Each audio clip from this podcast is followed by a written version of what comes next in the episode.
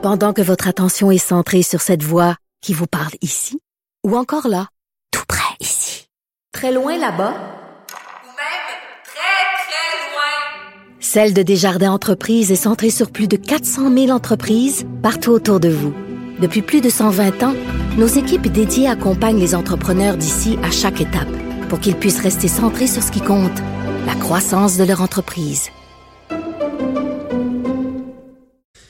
Le droit d'auteur, euh, bon, je pense que beaucoup de gens, euh, c'est les vacances, euh, lire, on, on, aura beau avoir des tablettes, on aura beau avoir de la technologie. Il reste que je pense que le domaine de la littérature, des bons vieux livres, se porte bien. Euh, seulement aller dans les librairies là, pour se rendre compte qu'il y a beaucoup de livres euh, et que, bon, sur le bord de la plage, de lire son petit livre, c'est toujours agréable, euh, toujours d'actualité, comme je dis, malgré la technologie.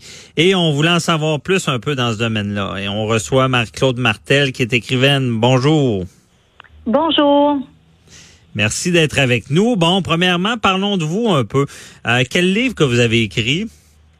J'ai coécrit la trilogie de, de romans Homme à parier et euh, j'ai écrit euh, toute seule le livre Comment se débarrasser du marié qui vient de paraître avec les éditeurs réunis.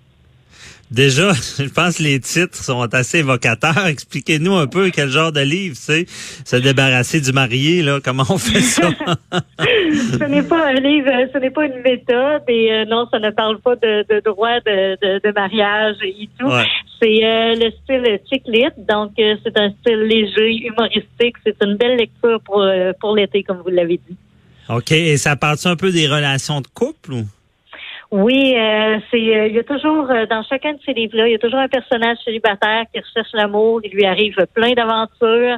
Alors euh, c'est une clientèle de, de lectrices, je dirais entre 18 et 45 ans qui euh, qui sont portées à lire euh, ces livres-là. OK. Et il y a certaines anecdotes où est-ce que les gens peuvent se retrouver, si je comprends bien. Oh oui. Bon, et euh, c'est comment on arrive parce que moi déjà je suis content de vous parler parce que je trouve ça compliqué écrire un livre. C'est beaucoup de pages, il faut vraiment euh, euh, avoir des idées, mettre ça en place, que ça se tienne. Comment qu'on fait ça écrire un livre? Ça prend beaucoup de discipline. Euh, moi, j'ai un travail en même temps à temps plein. Euh, Je travaille pour l'entreprise Drouin Ressources Humaines. Donc, euh, mon écriture pour mes livres se fait les soirs et les week-ends. C'est une passion. Au fond, c'est un loisir. Et puis, euh, on essaie de consacrer le, le- le plus de temps possible à la rédaction. Mais on est soumis à divers euh, délais qui sont prévus dans les contrats. Donc, euh, l'éditeur nous, euh, on, on négocie, disons, le, le délai et euh, l'éditeur le prévoit dans le contrat qu'on doit remettre un manuscrit pour euh, une certaine date. Ensuite, eux le corrigent et nous le remettent encore, évidemment, avec une nouvelle date pour qu'on puisse faire la révision.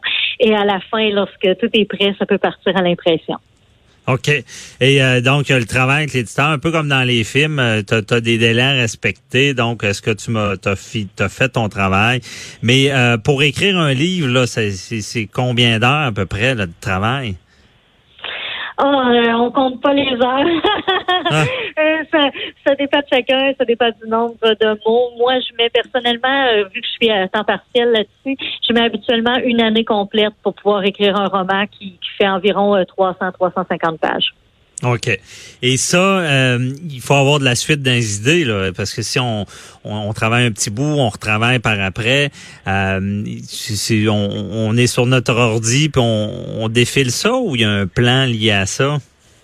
Euh, je rédige habituellement un plan. Euh, c'est un plan qui est vu par les éditeurs et puis euh, qui est approuvé.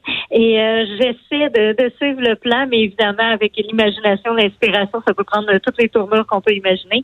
Mais euh, j'essaie de m'en tenir quand même au plan. Donc, euh, on y va un chapitre après l'autre. Et si jamais j'ai un blanc, si je sais pas quoi écrire, je peux consulter mon éditrice et lui en parler. Et puis, on règle le problème, puis on avance, on chemine là-dedans.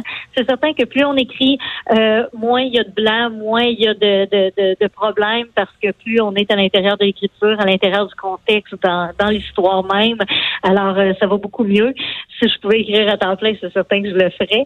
Malheureusement, euh, ce, ce n'est pas ce n'est pas possible parce que euh, les, les, les, droits d'auteur euh, sont ce qu'ils sont avec euh, toute l'institution littéraire qui existe derrière ça.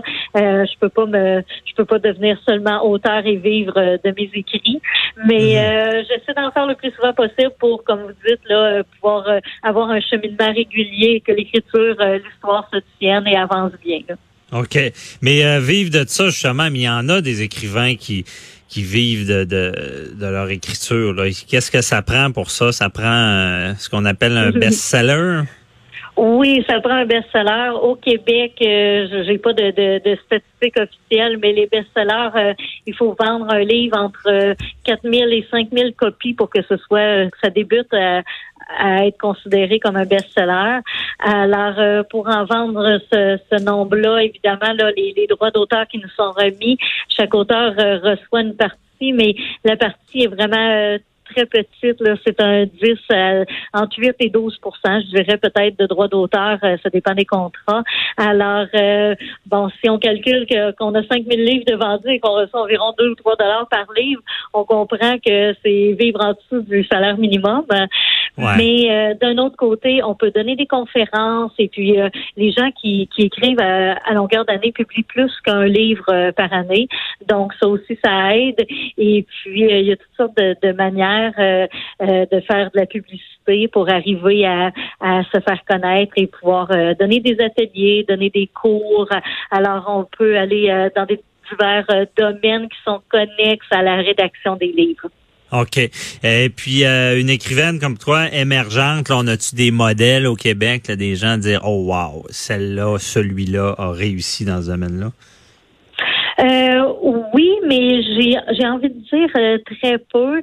Euh, c'est disons chaque maison d'édition a son auteur. Euh, nous nous on est dans dans, dans la chiclite, donc je, je, pourrais dire qu'Amélie Dubois a, disons contribué beaucoup. Et puis euh, maintenant, euh, maintenant tout le monde veut lui ressembler et on veut la prendre pour modèle. Mais il euh, faut vraiment travailler fort pour faire de la publicité et pouvoir se faire connaître. Quand on n'est pas une vedette, c'est difficile de vendre beaucoup de livres. On a notre famille, nos amis. maintenant, il y a les réseaux sociaux, mais mhm. c'est pas c'est pas dit. Il n'y a pas de garantie au bout du compte qu'on va le roman qu'on va publier va devenir un best-seller après une année ou deux ans.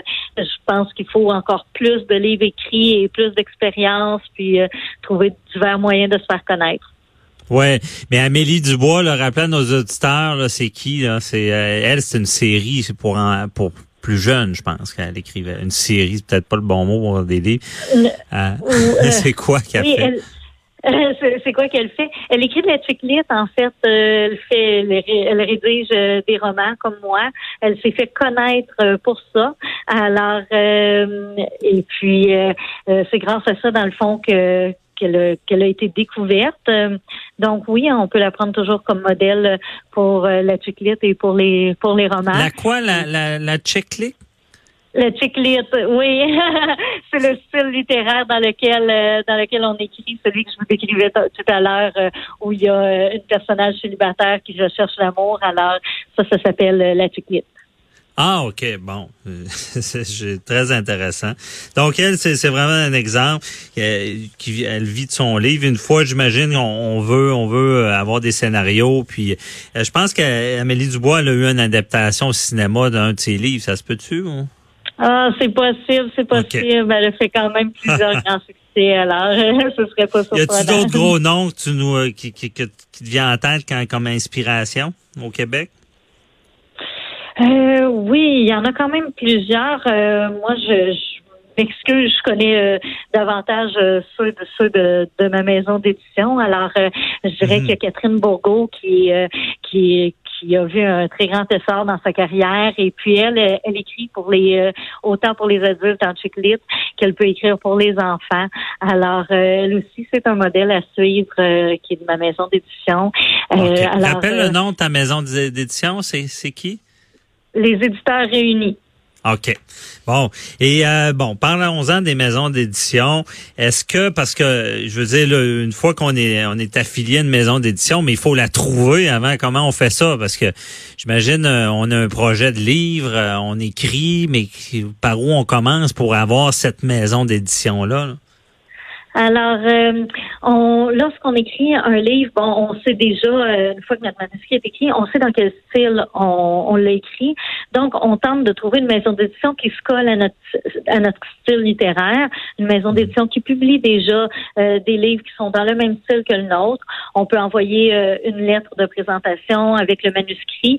On l'envoie à plusieurs maisons, parfois une après l'autre, ou sinon à deux ou trois en même temps. Là, c'est selon les, les goûts de, de chacun. Puis, la maison d'édition met souvent environ, disons, six mois à donner une réponse. Donc, euh, on est un peu, euh, euh, on est en attente et les maisons d'édition reçoivent, là, je dirais, c'est des, centaines de manuscrits par semaine. Alors, euh, c'est vraiment euh, comme gagner à la loterie lorsque une maison mhm. d'édition accepte notre manuscrit. Puis ensuite, lorsqu'une maison d'édition accepte notre manuscrit, c'est prévu aussi au contrat parfois qu'il y a une clause de droit de premier regard. Donc, sur les prochains manuscrits qu'on voudrait déposer, à ce moment-là, la maison d'édition se conserve le droit de les regarder en premier et euh, de choisir s'ils les publient ou s'ils arrêtent là la avec cet auteur-là. Alors, euh, c'est un peu comme ça que ça fonctionne. Mm, mm. Mais là, tu parles de manuscrit, là, pour ceux qui sont pas dans le domaine. Le manuscrit, c'est quoi? C'est un projet de livre ou c'est le livre qui, il faut écrire un livre et le présenter? C'est ça le manuscrit? Oui, c'est ça le manuscrit, c'est le brouillon, si on veut, mais le brouillon quand même euh, brouillon euh, presque parfait et euh, final de ce qu'on aimerait qu'il soit publié. Évidemment, c'est jamais la version finale parce qu'après, il y a les correcteurs qui passent dessus, les réviseurs, euh, la maison d'édition a son travail à faire pour être certain que ça entre dans leurs conditions littéraires. Alors, c'est jamais le, la, la, version finale, mais c'est notre version finale à nous, les auteurs, lorsqu'on dépose un manuscrit. C'est vraiment la version finale de, de l'histoire comme on la voit et comme on pense qu'elle pourrait être. OK. Donc, beaucoup de travail avant même d'être pris par une maison, avant même de pouvoir publier. Euh, question euh, comme ça, est-ce que, parce que dans l'histoire, on sait qu'il y a eu beaucoup de vols dans ce domaine-là, est-ce qu'on a cette crainte-là? Mais semble on a une idée, on la met sur papier, on envoie ça à des maisons, on n'a pas peur de se faire voler?